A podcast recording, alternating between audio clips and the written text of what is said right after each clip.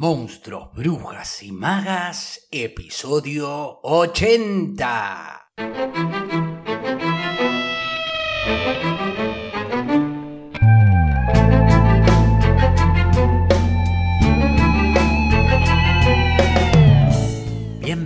Bienvenidos y bienvenides a un nuevo episodio de Monstruos, Brujas y Magas, un podcast producido por La Crespo Estudio, espacio multiplataforma que desarrolla actividades de formación, investigación, participación y encuentro vinculadas al teatro, el cine y la literatura.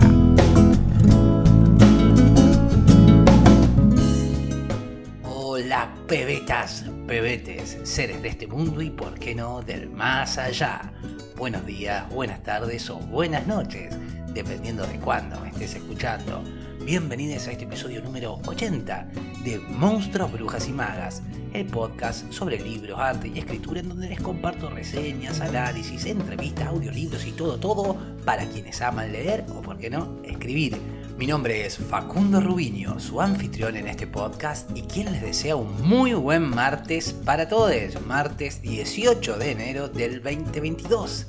Y en el episodio de hoy, eh, un tanto especial, al menos para mí, para quien si no, eh, es especial porque por primera vez desde que comencé el podcast me gustaría compartirles algo que escribí y que está en proceso. Es decir, en el medio de eso, en el medio de ser algo. Tengo una idea de para dónde va, pero bueno, la escritura siempre sorprende en el camino. Quería esperar a tener una versión más definitiva, pero pensé, bueno, ¿qué más da? no son mil personas las que están escuchando, así que, si esta escritura avanza me va a gustar saber que hubo por aquí en este tiempo algunos y algunas oyentes cómplices que estuvieron del otro lado siendo confidentes íntimos. Bueno, como sea, creo que se trata de una suerte de relato coral en donde confluyen varios narradores, pero en donde uno podría decirse que hace de eje de la trama. Y se trata de un adolescente, un adolescente que vive en China, un adolescente que es un oso, un joven oso. Y le iba a contar qué deseos hay detrás de esta escritura, pero siento que siempre es mejor eh, que explicar que en principio llegue a ustedes sin mediación o interpretación a priori de mi parte que pueda condicionar la lectura, o en este caso la escucha. Así que que deseo lo disfruten y que si les gusta me hagan llegar impresiones y si tienen alguna idea, sugerencia, recomendación también. Hay quienes dicen que no debe compartirse lo que está inacabado, pero bueno, yo no soy de ese estirpe, creo, creo que lo inacabado es también obra en sí mismo. Que la necesidad de cerrar o definirlo todo a veces puede ser una pretensión un tanto ambiciosa y vana que nos deja en una búsqueda a veces de una perfección que nunca se alcanza cuando uno persigue la maestría, ¿no?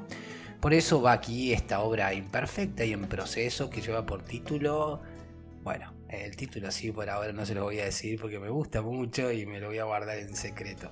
Pero invento algo ahora para salir del paso y podría llamarse Extraño, ponele, o algo así. Te juro que el título real es más prometedor. Como sea, van entonces algunos capítulos de esto que estoy escribiendo que dice más o menos así.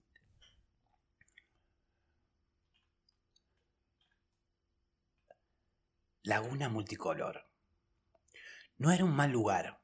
Podía comer cuando y cuanto quisiera. Treparme a los árboles. Jugar con mi hermano. Estar cerca de mamá. Papá hacía tiempo no estaba con nosotros. No me malinterpreten. Seguía vivo, pero era un fantasma. No me malinterpreten. Era una ausencia, un recuerdo, un hueco. El vacío que queda luego de haber compartido un instante de felicidad bajo el sol con alguien a quien no volveremos a ver nunca más. O eso creo. Mamá decía que cada tanto, cada semana o meses, se acercaba silencioso alguna noche mientras permanecíamos dormidos, quizás soñándolo, y nos acariciaba la cabeza y nos contaba algún cuento, pero estábamos en sueños. Quizás su voz me llegó desde ahí. Quizás papá no había nacido para ser papá. Él tampoco había podido ser lo que de él se esperaba. Él tampoco había podido ser él por eso un día simplemente se fue. Pero su voz de cuento desde algún sueño me llegó ese día y me despertó. Insisto, no era un mal lugar. A veces podía sentirme libre, encontrar un lugar apartado en el bosque y nadar en la laguna multicolor. Podía estar solo en mi soledad y salir y revolcarme en los pastizales y sentir el sol y quizás leer los libros secretos, sin que nadie me viese como el raro, como el distinto. Y sin embargo, a mis 17 años, ese paraíso, esa libertad, era una libertad condicionada. Estaba lo correcto, lo habitual, lo normal. Y yo no era, no soy normal. Alguna vez quise serlo. Ser parte de la manada, divertirme con sus juegos, con sus bromas, con sus parloteos guturales, comprender sus iras. Alguna vez intenté ser uno más y cada vez que lo intentaba fracasaba. Y una angustia honda me invadía. La imposibilidad de ser uno más. La tristeza de saberme incomprendido, la vergüenza de desearlo y la bronca de saberme en el derecho de ser quien quisiera ser, porque un oso no lee, decían. Un oso es un oso y nada más, decían. Un oso no siente más que como un animal cualquiera. Un oso se comunica con otros osos y punto, sentenciaban. No dice palabras de hombre que no se entienden, no habla complicado, murmuraban a mis espaldas. Porque es cierto, el lenguaje de los humanos es complicado, eso lo aprendí leyendo los libros secretos. A veces los humanos dicen una cosa pero sienten otra, o esconden palabras dentro de otras y confunden y se confunden entre palabras como las que ahora escribo, y pueden herir corazones con palabras más dañinas que cualquier garra, pero también acarician con palabras, y también inventan mundos como los que imagino, como los que ahora luego del sueño deseo, y con las palabras aprenden y descubren, y se pueden preguntar, por ejemplo, ¿soy yo un oso? ¿Quién soy? Y se preguntan con palabras que aprenden para ser libres o intentarlo. Pero un oso, un oso a lo largo de su vida solo sabe de hojas, de noches de luna como caricias en la frente, de atardeceres naranjas como la sonrisa de mamá, de sangre en los colmillos cuando la necesidad lo requiere. Sabe de garras y cómo afilarlas contra los troncos, pero un oso no será más que un oso. Y yo sentía que todo eso cada vez me cansaba más que quizás había otro mundo, el mundo de los libros secretos. Por eso empecé a escribir, antes del sueño, antes de verla a ella, antes de querer dejar esta libertad hecha de reglas, de normas, de mirada y graznidos que me acusan de soberbia, de vanidad, de no conformarme con lo que tengo pero que nunca pedí. Por eso empecé a escribir, para comenzar a irme. Las montañas sagradas. Es de noche, lo dice esta luna. Es de noche.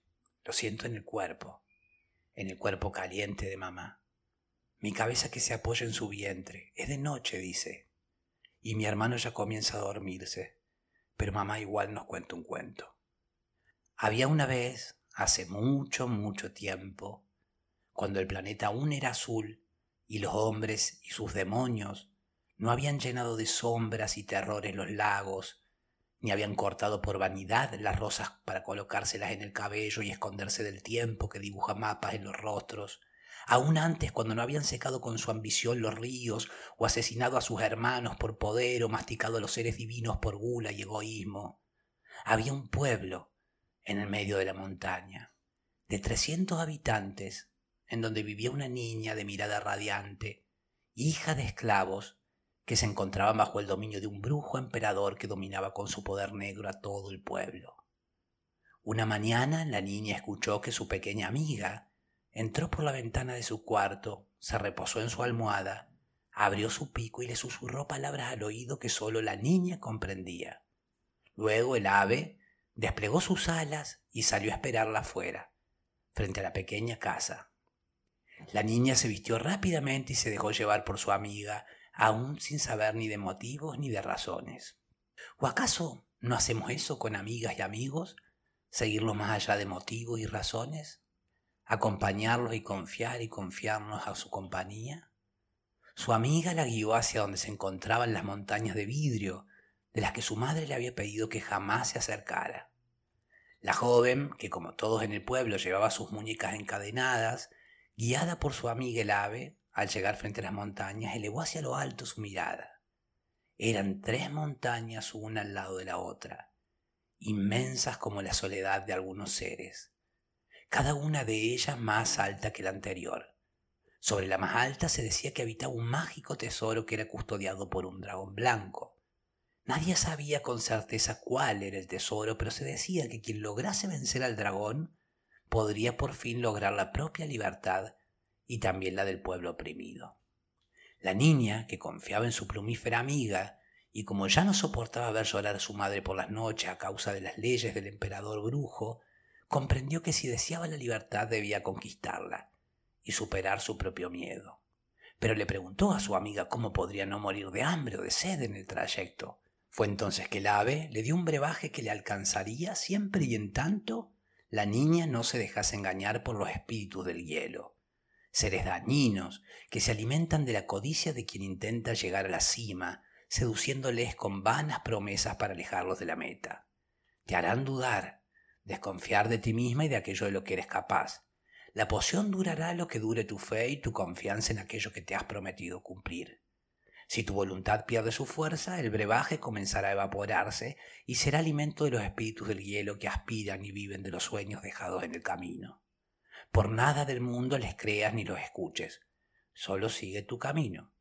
La niña, ya con el brebaje en su bolsillo y a pesar de las advertencias de su madre, siguió con los consejos susurrados por el ave, le agradeció y se despidió de la misma, a pesar de que su amiga insistiese en acompañarla, la niña, en cambio, no quería arrastrar al peligro ni perderle en el camino, pues aunque le hubiese sido de ayuda, prefería la propia derrota que perder ese ser querido, y comenzó entonces sola a escalar la altísima montaña de vidrio. Dicen que le llevó años, que de niña pasó a ser joven, y que muchas veces estuvo a punto de resbalar, de que se le congelase el corazón y perder el deseo. Y cuando se pierde el deseo es sabido que llega el olvido, y con el olvido la muerte. Dicen que muchas veces fue tentada por los espíritus del hielo, que como ya le había advertido el ave, seducen con promesas vanas de gloria y riquezas siempre menores, pero más seguras, decían. El dragón es peligroso, decían, mientras deambulaban tiñéndole de sombras la frente. Nadie ha podido ni podrá contra el gran dragón blanco, decían. Y ella comenzaba a dudar de sí misma y al hacerlo el brebaje del cual se alimentaba parecía evaporarse lentamente. Esta desolación no duraba mucho. Pronto se empeñaba en recordar las lágrimas de su madre, las espaldas dobladas y las cadenas en las muñecas de los hombres, niños y mujeres de su pueblo. Y al recordar, tomaba de nuevo fuerzas. Los espíritus que son malvados y pacientes se alejaban para volver luego mientras ella aprovechaba, se alimentaba y caminaba cuesta arriba. Dicen que tardó veinticinco años en llegar a la cima, y que al llegar ya no era joven, ni había dragón blanco alguno. Dicen que se acercó a lo que parecía ser un cofre dorado y que al abrirlo encontró tres sobres. Al abrir el primer sobre encontró una llave. No tardó mucho en comprender que era la llave que la liberaría a ella y a su pueblo de las cadenas con las cuales el emperador brujo mantenía al pueblo oprimido. Tomó la llave y las cadenas instantáneamente desaparecieron. En el segundo sobre solo encontró un lápiz y en el tercer sobre trescientas páginas en blanco. No entendió para qué podían servirle esos objetos, pero igual los guardó con precaución. ¿Por qué, mamá? preguntó mi pequeño hermano. Porque mujer valiente pero precavida vale por dos, dijo mamá y continuó el relato. Sin embargo, ahora, la joven mujer, que ya no era tan joven, ya libre de sus propias cadenas y llena de entusiasmo y euforia, comenzó luego a llenarse de tristeza, pues aunque le hubiese llevado la vida a liberarse, Pensó que la felicidad y la libertad no eran totales si no se compartían, y una honda amargura tiñó de verde su sangre. ¿Cómo podré compartir y liberar a mi pueblo si aún habiendo llegado a la cima, no me alcanzarán los años para descender y compartir la llave con otros? pensó. ¿Para qué todo este esfuerzo? se dijo. ¿Para qué y para quién es toda esta pena y estos años y esta vida y esta libertad solo mía vivida en esta cima de hielo, en soledad? Moriré de hambre y de sed atormentada por los espíritus del hielo. ¿Será así? Y antes de que el frasco que contenía el brebaje comenzara a vaciarse cada vez con mayor rapidez producto de la presencia de los espíritus del hielo que de nuevo se habían deslizado a su encuentro al oler la desilusión. Justo en ese momento su leal amiga surgió de entre una nube acompañada de miles de aves compañeras que tomaron a la joven mujer y con sus picos, de lo que quedaba de la andrajosa ropa y volando, la llevaron de regreso al pueblo. El pueblo, que ya la había dado por muerta, al principio no la reconoció ya que era ahora una mujer fuerte y decidida, a quien la mirada se le había endurecido, pero que aún conservaba aquella luz radiante al final del túnel de sus pupilas que tan especial la hacían de niña, y entonces lograron recordarla. Se organizó una fiesta en secreto para celebrar el regreso en la casa del más anciano del pueblo, un huraño señor que habitaba en una gruta lejos de la mirada y del poder del emperador brujo. A la fiesta fue todo el pueblo, algunos porque se alegraban de volver a ver a aquella niña que habían sabido querer, otros por curiosidad de la travesía narrada, y otros simplemente porque suponían que si se había hecho de algún tesoro bien les convenía ser dirigentes y amables con la mujercita, aunque más no fuera cuenta de posibles ventajas, regalos o pedidos posibles de ayuda. Que bien podría darla si había llegado a la cima y ahora gozaba de fortunas, murmuraban. Al llegar la medianoche y luego de bailes, de vino dulce, de uvas rojas, la ansiedad era cada vez mayor y al final el anciano miró a la mujer, quien se levantó calmamente y sonrió. La música dejó de sonar y en un silencio profundo como una esperanza, la mujer sacó despacio de su morral la llave y habló de su poder y de cómo al tocarla fue inmediatamente liberada de sus cadenas. Algunos celebraron sonrientes, ilusionados, los menos. Otros se rieron, otros se burlaron, y hubo quienes comenzaron a rodearla como serpientes con la intención de robar para sí mismos la llave. El anciano, que se encontraba apoyado con sus dos manos sobre un bastón hecho de madera de tronco, que ya había vivido dos o tres siglos de vida, advirtiendo el peligro inminente, levantó despacio una mano y todos callaron. Era alguien muy respetado en el pueblo por su sabiduría. Pidió entonces con un gesto a la mujer que se acercara y le extendió la palma abierta para que le diese la llave. Ella, con cierta desconfianza, le entregó la llave al anciano. Luego éste llamó a una niña que tenía la misma edad que ella cuando la mujer partió y le dio la llave a la niña. Y sucedió entonces que el tiempo pareció suspenderse dado que todos ansiaban el milagro. Pero el milagro no sucedió. Luego hubo un silencio grande como una desilusión, y luego burlas e insultos, pero la mujer recordó también los otros dos sobres, los cuales enseguida entregó al anciano. Este al abrirlos comprendió y dijo esta llave es solo para quien la buscó. No es posible compartirla, pues solo a ti mujer te pertenece y es solo tuya entonces la libertad. Pero lo que deseas será y podrá ser bien común a todos gracias a estos otros dos objetos, que será la herramienta que por fortuna podrás compartir y que a la vez te alegrará de nuevo el alma aunque ya no tengas cadenas. Sin llegar a comprender de todo, la mujer preguntó al anciano Diga usted lo que interprete del poder que se esconde tras estos simples objetos, y lo que haya que hacer lo haré, mas no por deber, sino por el deseo de ver hacer real aquello que para mí y para otros imaginé. El anciano meditó un instante y luego contestó Deberás dedicar cada una de estas trescientas páginas a cada uno de los trescientos habitantes de nuestro pueblo, y allí deberás indicar la ruta que te permitió llegar a encontrar tu llave y lo que has vivido, para que puedan otros quizás emprender su propia búsqueda y así alcanzar su propia libertad que al fin será la de todos. ¿Así termina, mamá? preguntó mi pequeño hermano. Shh, dije yo. No, no, ahora viene lo mejor, dijo mamá. Y también nos contó que hubo quienes luego de que el anciano hablara comenzaron a debatir. Eh, pero la mayoría de nosotros no sabe leer, dijo mamá, que gritó uno. Y también que hubo otro que masculló por lo bajo. ¡Qué absurda fantasía! con agria voz de resentimiento y desamor. Pero si no resulta, habremos perdido tiempo en aprender a leer, tiempo que se necesita para trabajar.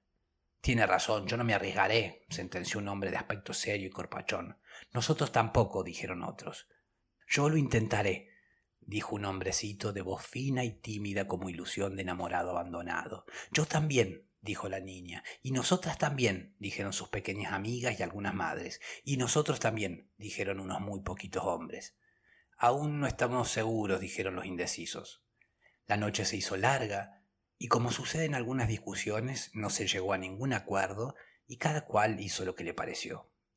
De esto fue hace muchos, muchos años, y hoy ese pueblo como tal ya desapareció. ¿Como tal se llamaba el pueblo, mamá? preguntó mi hermano.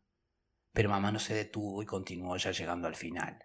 Dicen que algunos sacrificaron el futuro posible por un presente medible, Dicen que algunos tenían demasiadas cosas que hacer como para aprender a leer, que otros aprendieron a leer pero se perdieron entre letras y dejaron la carta para después, que hubo quienes la leyeron pero fueron perezosos para el esfuerzo que implicaba la aventura, y también que otros leyeron la carta pero no creían en cuentos, ni en llaves, ni en montañas sagradas. Todos ellos, más tarde, más temprano, fueron sacrificados por el emperador brujo. Dicen que hay quienes lo intentaron pero fueron tentados en el medio del camino por los espíritus del hielo y obtuvieron cosas que prometen la felicidad pero no duran y que luego las perdieron y al perderlas de nuevo les crecieron cadenas. Pero también, y es de quienes menos se sabe, hay quienes leyeron y se liberaron de las cadenas y se llevaron al pueblo a otra parte, donde se escriben cartas para enviar a otros pueblos que aún siguen encadenados. De quien nunca se supo más nada es de la mujer que alguna vez fue una niña, una joven encadenada. Por eso ahora les dicen las montañas sagradas. Por eso ahora los peregrinos vienen de todas partes del mundo a intentar dar tres vueltas alrededor de nuestras montañas buscando la fortuna. Y ahora que mi hermano ya no está, o sigue durmiendo en otra parte, quizás por eso ahora escribo el cuento que nos contó mamá. Quizás por eso ahora recuerdo el sueño de aquella noche.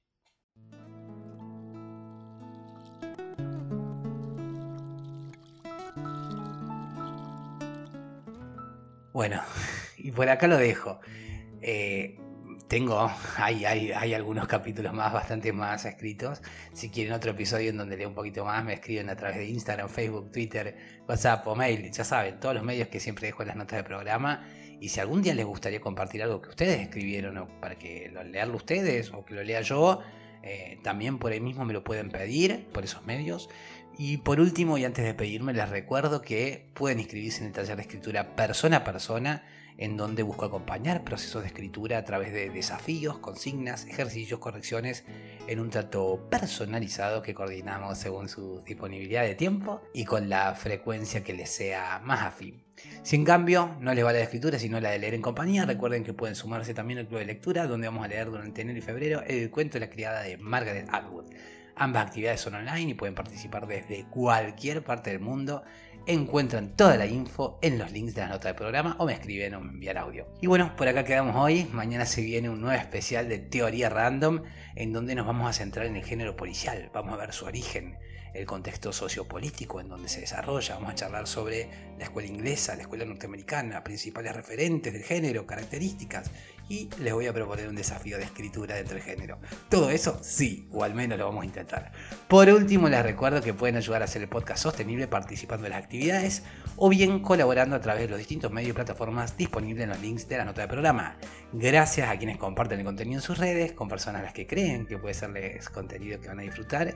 Gracias por sus suscripciones, comentarios, valoraciones de 5 estrellas en Spotify o en cualquiera de las plataformas donde me estén escuchando.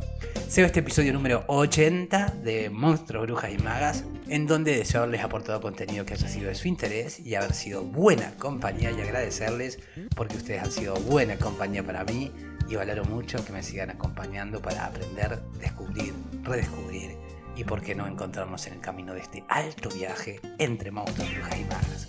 Mi nombre es Facundo Rubiño, coordinador y creador de la Crespo Estudio y quien les desea que hagan un muy buen día. Será entonces hasta mañana miércoles, pebetas, pebetes, para seguir con más Monstruos, Brujas y Magas a las 7.30 Argentina por tu plataforma de podcast favorita.